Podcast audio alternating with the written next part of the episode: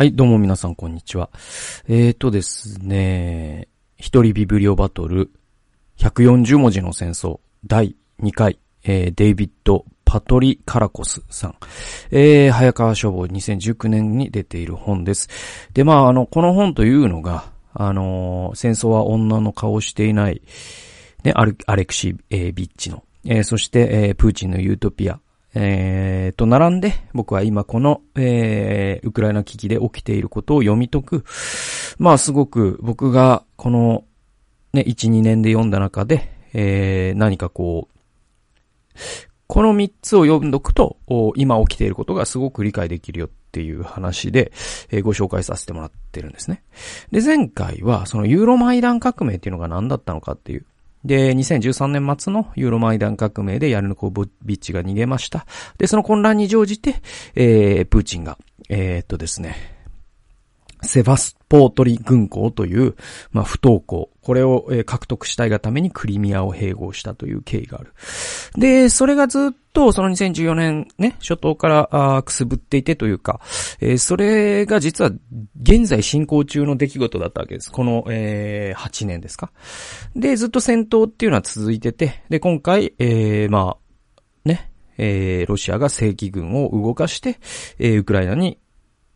進行するという、えーまあそういう事態になりましたよという、えーまあそれが、あ今起きていることなんですけれども。えーなんですけれども、これを理解する上で、今の戦争って何なの？みたいな話で、で、それが、なんていうのかな、その近代戦っていうのが、なんかいわゆる、その、まあ、第二次大戦とか第一次大戦のイメージあるじゃない？大砲をボンボン撃ったりとか、戦艦がね、えー出たりとか。でいて、そのなんかアップデートっていう意味では、なんか湾岸戦争の時に、あ、これはなんかバーチャルな戦争だみたいなこと言う人がいたりとか。で、またその今はもう無人の戦闘機もあるからとか、そういうなんかその戦争の、えっ、と、いわゆるその、えー戦闘機のアップデートであったりとか、兵器のアップデートで語る、うそういう戦争のアップデート感っていうのは、まあ、大いに結構っていうか、まあそういうのが好きな人は考えればいいんだけど、でも基本的に人が死ぬのは変わんないのよ。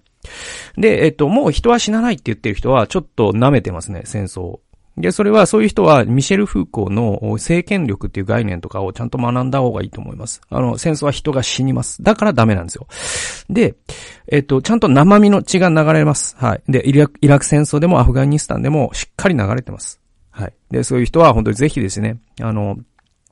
アメリカンスナイパーとか見てくださいよ。ね。クリンスとイーストウッドの。で、えっと、じゃあ生身の血が流れるんだけど、それは変わらないんですよ。近代戦だろうがね。えー、第二次大戦だろうがね。で、あの、なんだけど、その戦争のアップデートっていうことで言うと、もっと本質的なアップデートはどこで起きてるかというと、情報の世界っていうか、その戦争観において起きてるんですね。で、それを象徴するのが、この140文字の戦争で、えー取り上げられてる3つのことなんです。で、一つは、えっと、イスラエル対ガザ地区っていう問題。えーもう一つが、えっとね、えっと、IS ですね。えっと、イスラム国と、えーアメリカの国務省という問題。三つ目が、えーロシアと、ウクライナの新ウクライナ派の問題。えーこの問題っていうのを、このまあ三つの近代戦というか、このまあコンフリクト、国際的なコンフリクトにおいて、えー情報がどういう立ち位置を占め、そして、えー実際に発砲される銃弾がどういう立ち位置を占めるかっていうことを考えていったときに、えー今まで考えられていたその銃弾こそが決着をつけるっていう時代っていうのがもはや終わっていて、むしろ、あの、情報に銃弾が従属する時代になってきてるよっていうのが、この140文字の戦争が言いたいことなんですね。えー12ページいきますね。はい、12ページ。新ロシア派のツイッターユーザーは必死にウクライナ政府をファシスト政権に仕立て上げようとし、極右政権であり、民兵組織である右派セクターが、ウクライナ南部のオデッサでユダヤ人系住民を襲撃したというとんでもない物語を書き連ねていた。これらの物語は共有され、何千回も数千回もリツイートされた。私が目撃していたのはプラ、プロパガンダではなかった。それは、現実の作り直しだった。そしてその中心的な役割を担ったのがソーシャルメディアだったという。で、これいつの話をしているかというと、今の話ではなくて、この、えっと、セバスポートリ軍港、そしてクリミア半島、これをロシアが、その、不法に、ね、併合したんですよ。あれ、不法どう、だから、傀儡政権を現地に作って勝手に独立したいって言ってるから独立させてやったっていうふうにプーチンは言ってるんだけど、えその裏でプーチンのその銃弾もね、動いたし、プーチンの政治的意向ももちろん動いたんで。だからあれってだから満州国を日本が中国に作ったのとや、同じやり口だったんですね。だからこそ国際社会は批判したんですよ。でもその時に、えー、日本政府何してたかっていうと、第二次安倍政権でロシアから北方領土をどうしても取り戻したかったから、ロシアに強く出なかったんですよ。で、あの時の僕は安倍さんのムーブっていうのは、今考えるとあれで良かったのっていうのは、もっと日本国内で批判が巻き起こってもいいのかなと僕は思ってますけどね。はい。で、えー、っと、で、この時期って、まさに、えっと、プーチンがそのサラミスライス戦略みたいな形で、その、クリミア半島からさらにウクライナ東部を取っていこうという、そういう戦闘が、偶発的に起きてたわけですよ。で、その時に、えプーチンはそれと並行するように何をしていたかというと、その新ロシア派のウクライナ市民にツイートさせてたんです。で、どういうツイートかというと、えウクライナ、特にキエフにいるいわゆるそのヤヌコビッチを追い出したような、ユーロマイダン革命を支持したような、そういう、えっ、と、ね、ウクライナはユーロ、ね、えっ、と、そして、えー、NATO に入りたいというような奴らは、あいつらは極右政党だと。そして、え彼らは、えなんと、南部のオデッサというところでユダヤ人住民を襲撃するという反ユダヤ主義の、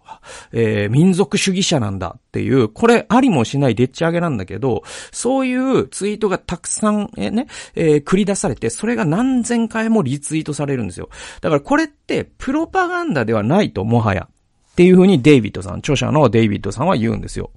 えー、っと、じゃあ何なのかというと、現実の作り直しだって言うんですね。で、まあ前も言ったけど、その1984年ね、ジョージ・オーウェルの。で、あれで、その心理省というところで働く役人は、その、ある一つのことをビッグブラザーが決めたら、それと矛盾するような、あらゆる過去の歴史書を引っ張ってきて、ブロックチェーンみたいなね、ね、形で情報を全部連ねていって、それらをすべて改ざんしていくという、えー、部署が心理省と言われたんだけども、それってまさに現実の作り直しじゃないですか。で、ロシアが、2014年以降してきたことっていうのはまさにそれで、で、それによって、まあ、ウクライナの東部の新ロシア派の人たちは完全に、ね、その、ナラティブが変わっちゃうんですよ。物語。この世の中を取り巻く物語っていうものを作り変えること。これがプーチンの目的だったんだっていうことですよね。えー、次、12ページ。こういう風に書かれてます。これは戦争についての本である。ね。と同時に物語。戦争のナラティブと、ナラティブの戦争についての本でもあると。えー、戦争のナラティブとナラティブの戦争。これについての本なんだって言うんですよ。だから戦争のナラティブっていうのは何かというと、まさに戦争の物語。我々が今ね、えー、っと、まあ、僕はテレビ見ないけど、まあ、テレビ見る方だったらテレビでもう日々こればっかりやってるっていうのが戦争のナラティブです。だけど、もう一方でナラティブの戦争っていうのがあるんですよ。で、ナラティブの戦争において、実は必ずしも銃弾は必要ないし、必ずしも、そのナラティブな戦争の力強いプレイヤーというのは必ずしも高い地位についているとは限らないんです。で、そういうのはそのガザ地区である少女がした Facebook の投稿だったか Twitter のツイートだかが、ものすごい国際世論を動かして、イスラエルがもうちょっとやばいっていうところまで追い詰められたっていう物語がこの本の中で語られるんだけど、そのようなことが起きるのがナラティブの戦争なんですよ。で、この二つが同時並行で起きているっていうのが現代の、まあ、戦争のあり方なんだよっていうことを教えてくれるのがこの本です。えー、13ページ行きましょう。やがて私は自分が二つの戦争を目撃しているという事実を理解し始めた。戦車や大砲を使って戦う物理的な戦争と、主にソーシャルメディアを使って戦う情報戦の二つである。意外に思うかもしれないが、重要なのは、強力な兵器を有する者よりも、言葉やナラティブによる戦争を制する者が誰かなのだ。ロシアの情報戦は、主としてウクライナ東部の不満分子をターゲットにしていたにしろ、それはまた国際社会をターゲットにした情報戦でもあった。その点については、イスラエル国防軍やハマス、IS も同じであり、そこが敵国の国民をターゲットターゲットとしてきた従来の戦争とは異なると。で、デイビストさんはだからその二つの戦争があるよと。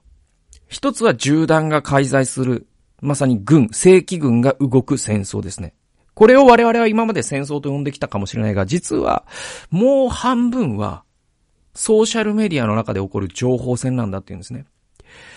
で、重要なのはどちらかというと、今、拮抗もちろんしてるんですよ。なんだけど、実は言葉やナラティブによる戦争を制する者が誰かっていうのが勝者を決めるんだっていうのが、今の戦争を取り巻く状況なんじゃないのつまり、そのバランスが逆転したんじゃないのっていうのが、えー、この著者のデイビッドさんが考えている現代の戦争のあり方っていうことなんですよ。で、これは、えー、思いつきで言ってるんでもなくて、実はその戦争の古典を紐解いていくと、実はこれって真実だってことがわかるんです。えー、16ページです。えー、っとですね、戦争の古典といえばって話なんだけど、もうわかる人はわかる。えー、クライゾ、クラウゼビッツです。で、クラウゼビッツという人が書いた戦争論っていうのが、今も有効な戦争とは何かということに関して参照される古典なんですよ。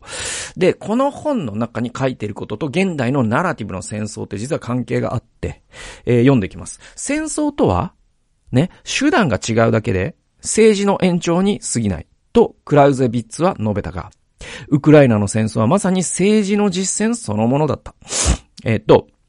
クラウゼビッツの戦争論ってまあいろんな論点で語られるんだけど、一番多くね、引用されるのは何かっていうと、戦争は政治の一手段であるっていう形で引用されることが一番多いです。あるいは、えー、また、戦争とは外交の一手段ですっっていう言い方も多分されることがあると思います。とにかく、戦争っていうのはまさにその集合の概念で言うと、外交という卵の外角があって、その中の黄身。これが戦争なんだっていう考え方ですね。これがクライズエビッツの戦争論で、これ多分今も有効なんですよ。ね？えっ、ー、と、第二次世界大戦も戦争って外交の一手段だったんです。ね？そうですよね。大日本帝国がしたことを考えてもそうだし、そして、えアメリカが最終的にあの太平洋戦争に勝って勝ち得たものは何かというと、日本の憲法を変えるという権利を勝ち取ったんです、アメリカは、あの戦争で。だから外交の一手段なんです。で、戦争で我々が何を、近代国家って何を守ってるかっていうと、憲法を守ってるんです。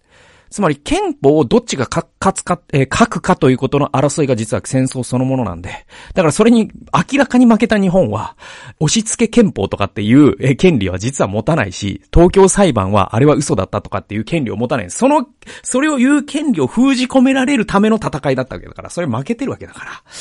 でもその後で憲法を変えていいかどうかっていうのはもちろんいいし、それはまた別の議論なんですよ。だけど、押し付け憲法だから無効だっていうのは、そもそも、なんていうの、そのボクサーが完全に10カウント取られた後に、いや、負けてない。っていうのと同じことなので、ちょっとおかしいなと僕は、ああいう愛国者の人たちの言説を見て、おかしな言説をしてるなと思って見てます。話がそれました。え、話それましたけど、クラウゼビッツは戦争とは、えー、手段が違うだけで戦争の、えー、政治の延長に過ぎないって言ったんですね。これ覚えておいてください。これ大事なんです。で、続き読みますね。ロシア政府がこだわったのは、ウクライナを武力で制圧することなく、えー、ウクライナ東部の住民にロシアが発信する政治的なナラティブに同意させることだったように思える。もう一度、もう一度読みますね。ロシア政府がこだわったのは、ウクライナを武力で制圧することではなく、えー、ウクライナ東部の住民に、ロシアが発信する政治的なナラティブに同意させることだったように思える。これは今の、今、現時点での話ではありません。えー、これは2014年から2021年にかけての話です。えー、2022年にどういうわけか、ちょっとプーチンは、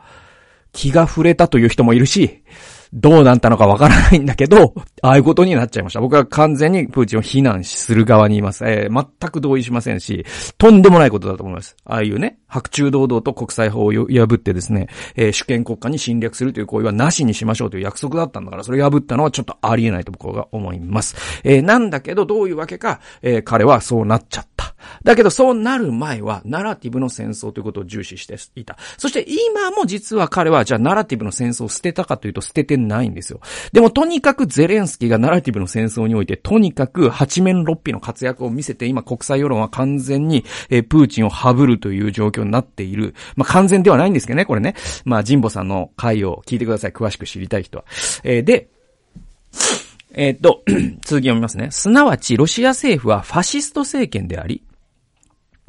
ロシア語を話す東部の最終的な目的が、ウクライナを武力で打ち破ることではなく、その不安定化であったからだ。そのためにロシア政府はウクライナ市民を分断する必要があった。つまるところ、ロシア政府の軍事的目的は政治的目的である。えー、従来の戦争において、情報活動は戦場の軍事活動を支援するが、ウクライナで明らかになったのは、戦場の軍事活動がテレビやサイバースペースの情報活動を支援するということだ。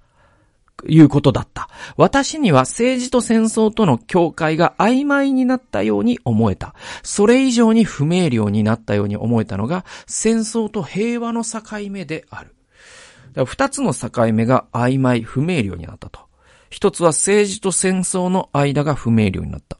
それはそのロシアがその、東部のロシア語を話す新ロシア派のウクライナ人たちを、えー、ある種、ま、洗脳というか、その現実の作り直しをすることによって、えー、彼らに本当にウクライナの政府、キエフにいる人たちが、えー、まあ、反ユダヤ主義なのか、ナチズムなのか、まあ、いろんなレッテルを貼っていくことによって彼らを悪魔化するという現実の作り替えをするという政治活動をしていった。えー、銃弾というのは、あくまでそれを支持する補助的な道具に過ぎなかったわけです。えー、そして、それ以上に不明瞭になったように思えたのが、えー、戦争と平和の境目である。つまり、えこれね、あの、だから何度も言うけど、その2022年の、えー、3月ですか？に、突然ロシアによるウクライナ侵攻って始まったって日本のメディアに接してる人って、思ってるかもしれないけど、これ実はそんなことは全然なくて、なんていうのかな、あの、この8年続いてたことなんですよ。で、ロ、えっと、ロシアの専門家の人が、あの、ジンボさんの番組で話してたんだけど、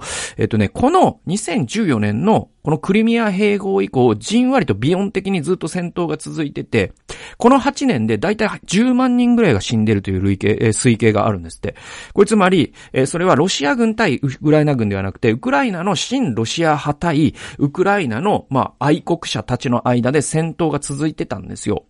で、じゃあ、新ロシア派に武器をね、送ってた、AK ライフルを送ってたの誰かっていうと、まあ、プーチンだったんで、これ事実上ロシア対ウクライナってもう始まってたんですよ。だからなんていうのかな、その、だから、なんか、プロレスで言うとなんかその、なんか、猪木のさ、その、開始ゴング前の一発浴びせるみたいなやつあるじゃないですか。なんか、あれなんですよ。だから、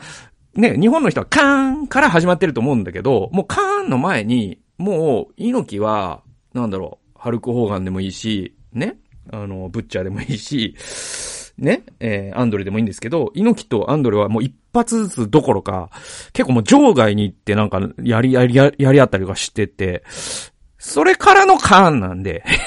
だから戦争と平和の間が不明瞭になった。だからゴング前とゴング後が、もはや何なのかわかんない状態になってるっていうのが近代の戦争のあり方の。ね？だから昔だったらなんか宣戦布告っていうのがあっ、そういうルールがね、あったから、すごく戦争と平和の境目ってはっきりしてたわけじゃないですか。だからこそ真珠湾戦争で、あの電報がいつ届いたのかっていうのがすごく問題になるわけで、ね。でも今って全然そうじゃないんですよね。もう、この2022年3月以前にもうすでにロシアって、もう戦争を始めてるんです。それは弾丸も撃ってるし、そして情報戦も始まってたわけですよ。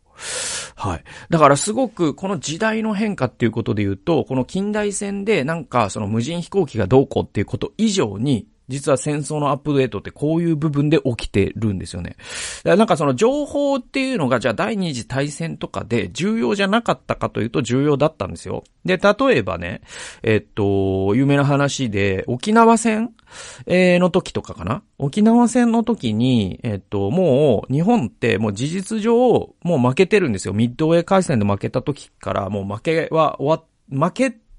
もう終わりの始まりっていうのがあそこだったから、もう終わってるんですね、日本軍は。追い詰められて、ほぼ積んでるんですよ。でも、この積んでるんだけど、なんか、こう、もう、はい、積みましたって言ったら、その、将棋盤に、ね、そのマスを書き足して王が逃げてるみたいのが、当時の日本軍のあり方だったんだけど、で、最後にじゃあ沖縄で地上戦しますってなった時に、えー、もう、これってって終わってるんだから、日本としたらもう降伏するしかないのね。で、あとはどう降伏するかの問題だったんだけど、沖縄戦の時に日本軍って基本的には、僕はすごくあの時の日本軍が、あの、ひどかったなと思うのは、結局、その、軍隊って何のために存在するかというと、市民を守るためですよね。非戦闘員を守るためにこそ戦ってるっていうのが、えー、軍隊の大義名分なんですよ。ところがですよ、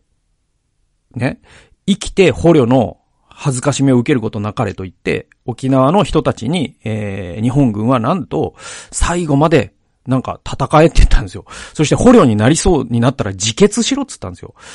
だから本当にもう軍隊の名に恥じるというか、恥ずかしい話だなと思いますね。本当にひどいことを僕は日本軍はしたと思ってます。で、で、で話を戻すと、あの時に、ね、米軍が実はもう一つの作戦をしてて、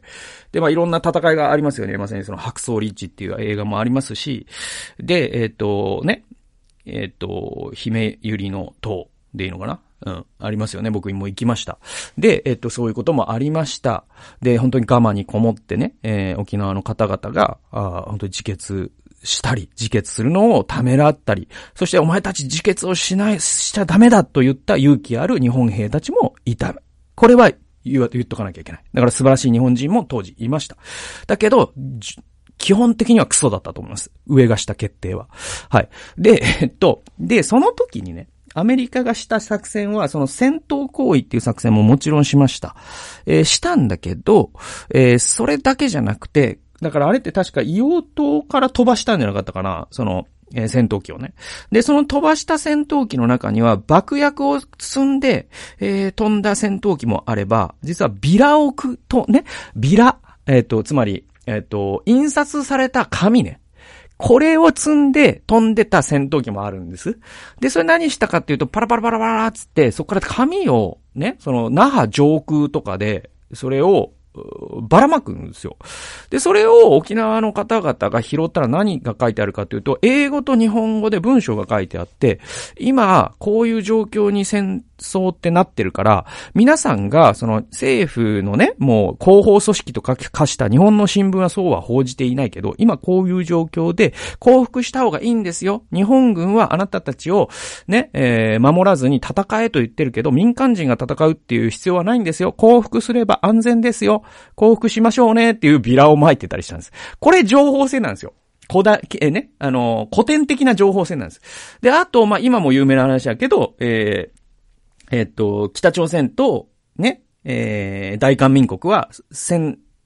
走状態なんですよ。今9戦中なんですよ。で、北緯38度線っていうのがあって。で、まあそれがね、JSA っていう映画だって、まあいろんな映画になってます。愛の不時着とかもそうらしいですよね。まあだからすごいモチーフなんだけど、で、そこで、えっと今、今っていうか、いもうずっとやなされてることなんだけど、えっと韓国側から、えっとあれ米軍もやってるし、多分韓国軍もやってるんだけど、とにかく米軍や韓国軍がやってるのは、えっと定期的になんか気球みたいのを飛ばして、で、そっからからビラをまさに巻くんですよ。で、平壌とかに住む人たちがそれを拾ったら彼らはテレビを見れないから、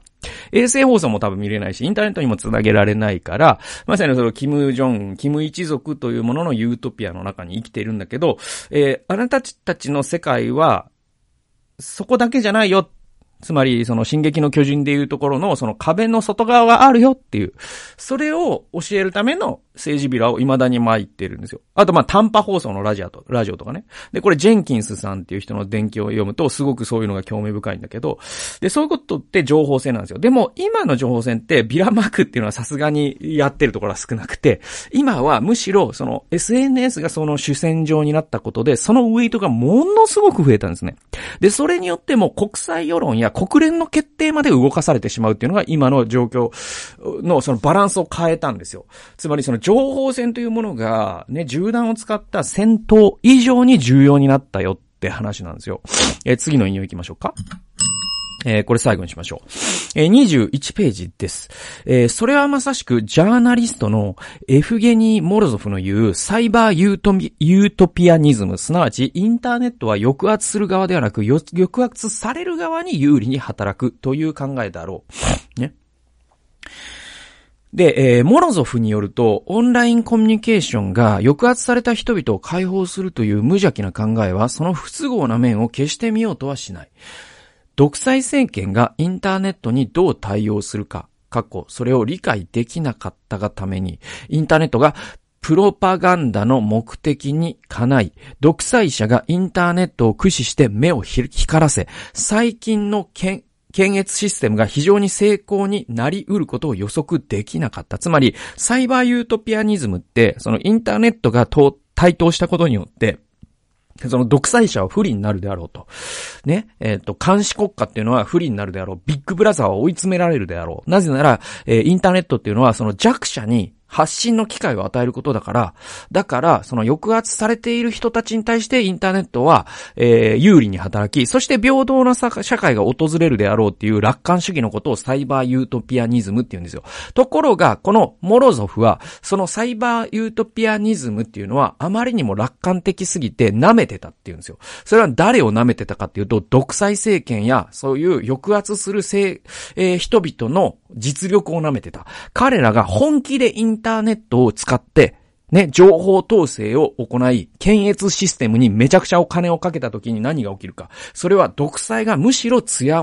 まるということっていうのを彼らは見見落としてた。盲点になってたってモロゾフ、モロゾフさんは言ってるんです。で、実際、今我々が中国で目にしているものってそれじゃないですか。ロシアで目にしているものってそれなんですよ。で、いきますよ。ウクライナにおいてモロゾフの言葉は一目瞭然だった。ロシア軍の火器、ね、これ武器ですね。いや、装備が国境を越える写真を、新ウクライナ派が投稿すると、ロシア政府はその同じプラットフォームを使って、対抗するなナラティブ、か、過去カウンターナラティブを拡散する。ホモデジタリスが、えー、国家に挑戦しようものなら、国家は必ず反撃する。えー、これだから、ウクライナで、その、2014年以降、いろいろ、その、ロシア、新ロシア派が、ロシアからもらったそういう大砲とか地雷とか、えー、ね、機関銃とかを使って、えー、攻撃する、東部の都市を攻撃するっていうことが起きた。で、そうすると、新ウクライナ派の人たちは、あ、ロシアが国際法違反をしている。これは良くないよっていうことを世界中の人に言うわけですよ。だけども、ロシア政府はそれに対してカウンターナラティブって言って、えー、同じ SNS、つまりツイッターならツイッター、フェイスブックならフェイスブックで、全く、えー、同じプラットフォームで全く逆の物語。つまり、あれは、えー、新ウクライナ派が、えー、作ったフェイクニュースだみたいなことをバンバン世界に対して発信していくんですよ。で、えー、国対個人の情報戦が巻き起こるんですね。で、ここにあるように、ホモデジタリスっていうのは、そのデジタル、まあデジタルネイティブっていうか、そのデジタルを手にした人間たちが、市民が国家に挑戦しようものなら、国家は必ずデジタルな領域で反撃してくるっていうんですよ。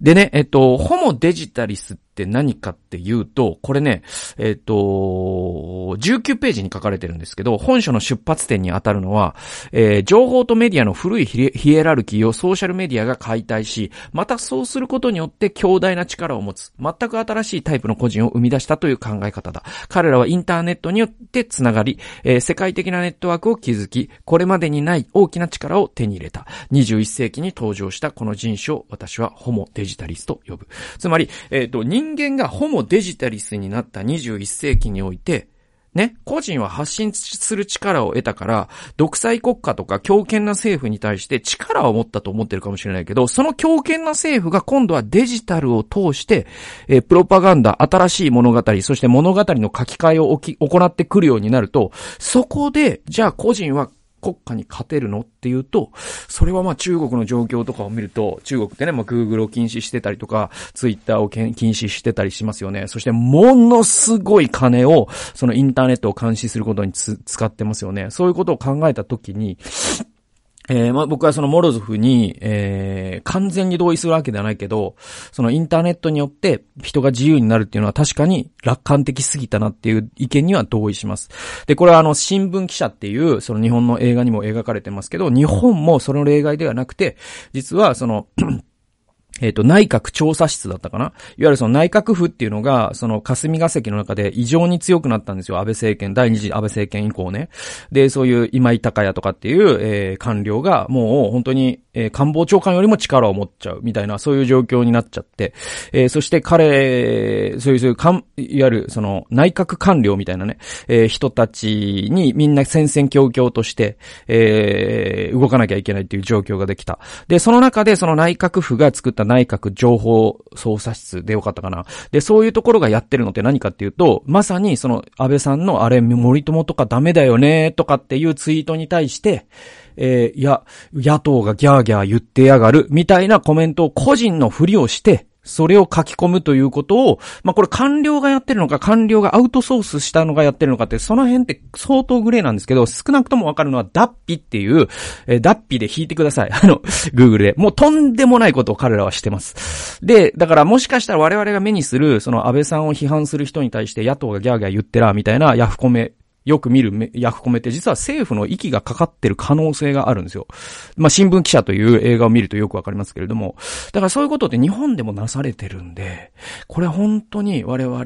あの、ホモデジタルリスとして、本当にちょっと生きてる時代が違うって考えた方がいいのかなと思いますね。で、そういう枠組みの中に、戦争って何なのっていうことって定義が当然変わってくるんですね。で、そういったことを教えてくれるのがこの本でございます。第3回に続いていきます。えー、最後まで聞いてくださってありがとうございました。それではまた次回の動画及び音源でお会いしましょう。さよなら。